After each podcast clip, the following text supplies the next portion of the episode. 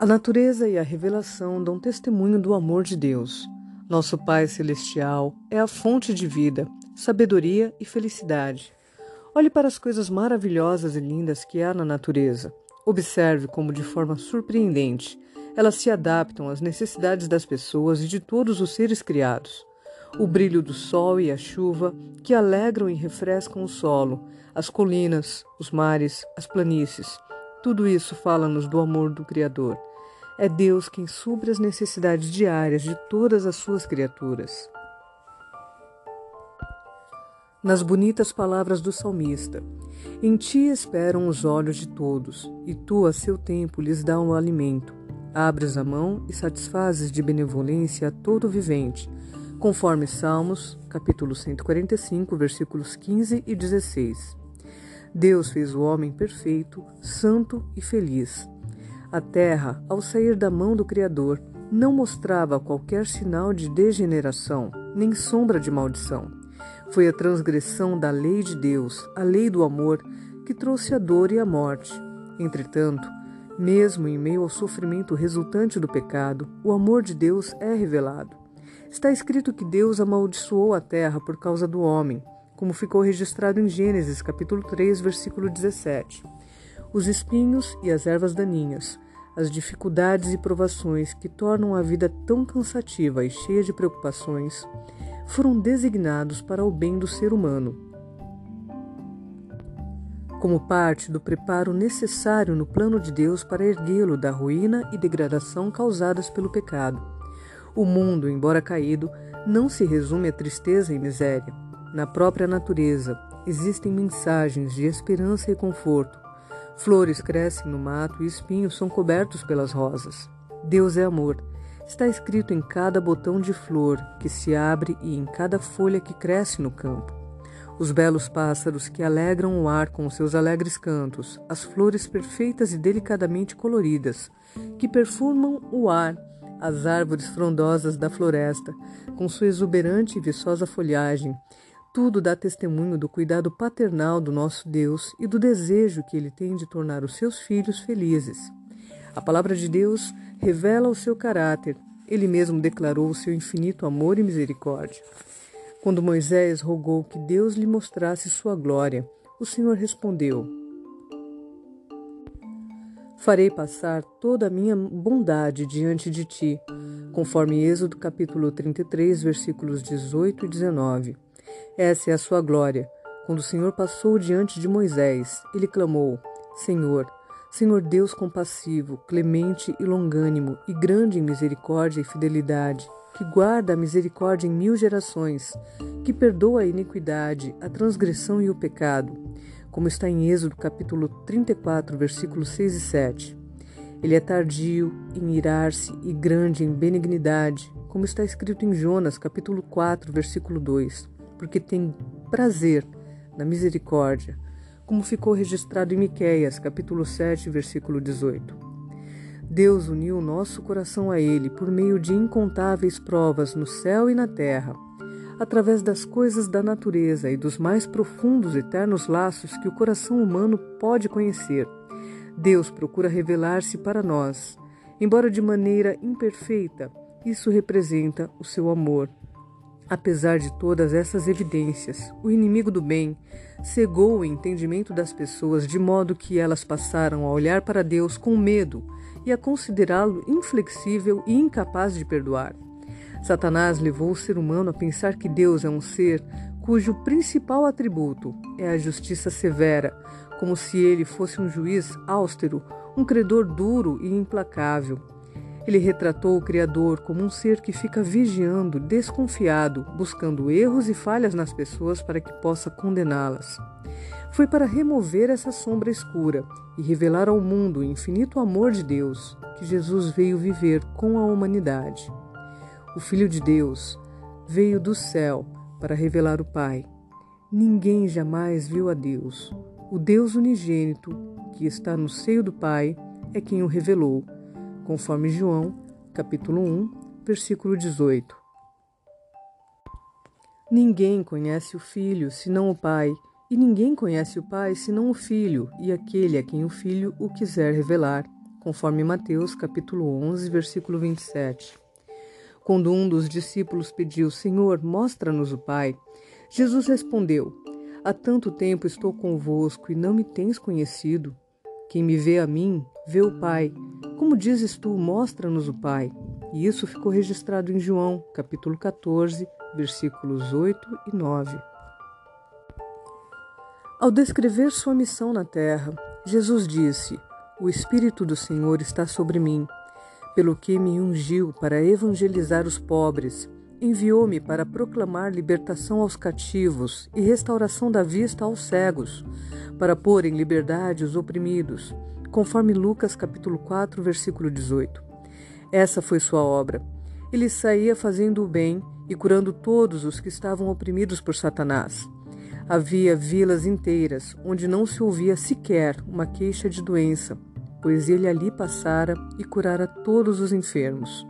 Sua obra era a evidência da unção divina. Amor, misericórdia e compaixão estavam presentes em cada ato da sua vida. Seu coração se comovia em meiga simpatia para com as pessoas. Ele assumiu a natureza humana para que pudesse ir ao encontro de cada necessidade do ser humano. Os mais pobres e humildes não temiam aproximar-se dele. Até as criancinhas eram atraídas para ele. Elas gostavam muito de sentar-se no seu colo e olhar para aquele rosto sereno, bondoso, cheio de amor. Jesus não suprimia sequer uma palavra da verdade, mas falava sempre com amor. Ele tinha tato e prestava bondosa atenção a interagir com as pessoas. Nunca se mostrava rude jamais pronunciava uma palavra severa sem necessidade e evitava causar dor desnecessária a uma pessoa sensível. Ele não censurava a fraqueza humana, falava a verdade, mas sempre com amor. Denunciava a hipocrisia, a incredulidade e a iniquidade, mas suas repreensões rigorosas eram sempre proferidas com lágrimas e tristeza. Chorou por Jerusalém, a cidade que ele amava, a qual se recusou a receber aquele que é o caminho, a verdade e a vida. Os líderes rejeitaram o Salvador, mas ele os considerava com meiga compaixão. Sua vida foi de abnegação e repleta de cuidado pelos outros. Cada pessoa era preciosa aos seus olhos. Embora sempre se apresentasse com divina dignidade, inclinava-se com amorosa simpatia para atender a cada membro da família de Deus. Ele via em todos os homens seres caídos, cuja salvação era o objetivo da sua missão. Assim é o caráter de Cristo, como foi revelado em sua vida. Esse também é o caráter de Deus. Do coração do Pai é que brotavam as torrentes da divina compaixão, manifestada em Cristo, fluindo até alcançar os filhos dos homens. Jesus, o meigo e compassivo Salvador, era Deus, manifestado na carne como ficou registrado em 1 Timóteo, capítulo 3, versículo 16. Foi para nos redimir que Jesus viveu, sofreu e morreu. Ele tornou-se um homem de dores para que pudéssemos participar das alegrias eternas. Deus permitiu que o seu Filho amado, cheio de graça e verdade, deixasse um mundo de glória indescritível e viesse para um mundo corrompido e maculado pelo pecado, escurecido pelas sombras da morte e da maldição. Ele permitiu que Jesus deixasse sua amorosa companhia e a adoração dos anjos para sofrer a vergonha, os insultos, a humilhação, o ódio e a morte. O castigo que nos traz a paz estava sobre ele, e pelas suas pisaduras fomos sarados, conforme Isaías 53, versículo 5. Ele no deserto, no Getsemane, e na cruz, o Imaculado Filho de Deus tomou sobre si o fardo do pecado. Aquele que havia sido um com Deus sentiu de perto a terrível separação que o pecado causa entre Deus e o homem. Isso fez com que um grito de agonia saísse dos seus lábios. Deus meu, Deus meu, por que me desamparaste? Conforme Mateus capítulo 27, versículo 46. Foi o peso do pecado, a noção de quão terrível ele é e a separação que causa entre Deus e o ser humano. Foi isso que quebrantou o coração do Filho de Deus. Mas esse enorme sacrifício não foi feito para despertar no coração do Pai o amor pelo ser humano e nem para fazer com que ele se dispusesse a salvá-lo. Não, porque Deus amou ao mundo de tal maneira que deu o seu Filho unigênito, conforme João capítulo 3, versículo 16. O Pai nos ama, não por causa da grande propiciação, mas ele proveu a propiciação porque nos ama. Cristo foi o meio pelo qual ele pôde derramar o seu amor infinito sobre o mundo caído. Deus estava com Cristo, reconciliando consigo o mundo, conforme 2 Coríntios capítulo 5, versículo 19. Deus sofreu junto com seu filho. Na agonia do Getsemane, na morte no Calvário, o coração do amor infinito pagou o preço da nossa redenção. Jesus disse: Por isso o Pai me ama, porque eu dou a minha vida para a reassumir, conforme João capítulo 10, versículo 17. Isto é, meu Pai tanto amou você que mais ainda me ama, por eu ter dado a minha vida para a sua redenção. Ao tornar-me o seu substituto, dando a minha vida e assumindo sua dívida e a sua transgressão, eu sou amado pelo meu Pai por causa do meu sacrifício. Deus pode ser justo e, mesmo assim, o justificador daquele que crê em Jesus. Ninguém mais, a não ser o Filho de Deus, poderia realizar na nossa redenção, pois somente aquele que estava junto do Pai é que o poderia revelar. Somente aquele que conhecia a altura e a profundidade do amor de Deus poderia manifestar esse amor. Nada menos do que o infinito sacrifício feito por Cristo em favor da humanidade caída poderia expressar o amor do Pai pelos perdidos. Porque Deus amou ao mundo de tal maneira que deu seu Filho unigênito, e nós vimos isso. Está escrito em João capítulo 3, versículo 16. Ele o entregou não apenas para que vivesse entre a humanidade, levasse seus pecados e morresse em seu lugar. Ele o entregou para a raça caída. Cristo devia identificar-se com os interesses e necessidades da humanidade. Aquele que era um com Deus se uniu com as pessoas através de laços que jamais serão quebrados. Jesus não se envergonha de lhes chamar irmãos, como está registrado em Hebreus capítulo 2, versículo 11. Ele é o nosso sacrifício, nosso advogado, nosso irmão, tomando a forma humana diante do trono do Pai, por, e por toda a eternidade estará ligado à raça que redimiu. Ele se tornou o filho do homem. Tudo isso para que o ser humano pudesse ser erguido da ruína e degradação do pecado para refletir o amor de Deus e compartilhar a alegria da santidade. O preço pago por nossa redenção, o sacrifício infinito do Pai Celestial ao dar o seu Filho para morrer por nós, deveria dar-nos uma elevada concepção sobre o que deveríamos tornar-nos através de Cristo.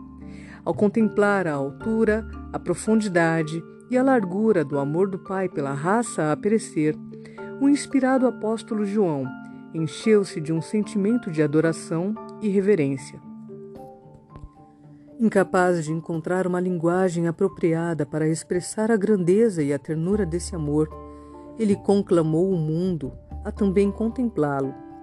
Vede que grande amor nos tem concedido o Pai, a ponto de sermos chamados filhos de Deus, como está escrito em 1 João capítulo 3, versículo 1. Isso confere um enorme valor aos seres humanos.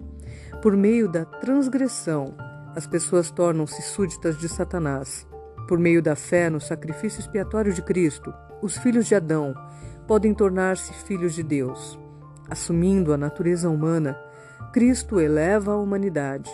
Os seres humanos caídos estão colocados em um lugar onde, através da conexão com Cristo, podem verdadeiramente tornar-se dignos de ser chamados de filhos de Deus.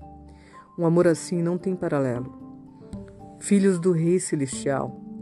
Essa é uma promessa preciosa, um tema para a mais profunda meditação. O incomparável amor de Deus por um mundo que não o amou. Esse pensamento tem um poder capaz de dominar a alma e de tornar a mente cativa da vontade de Deus.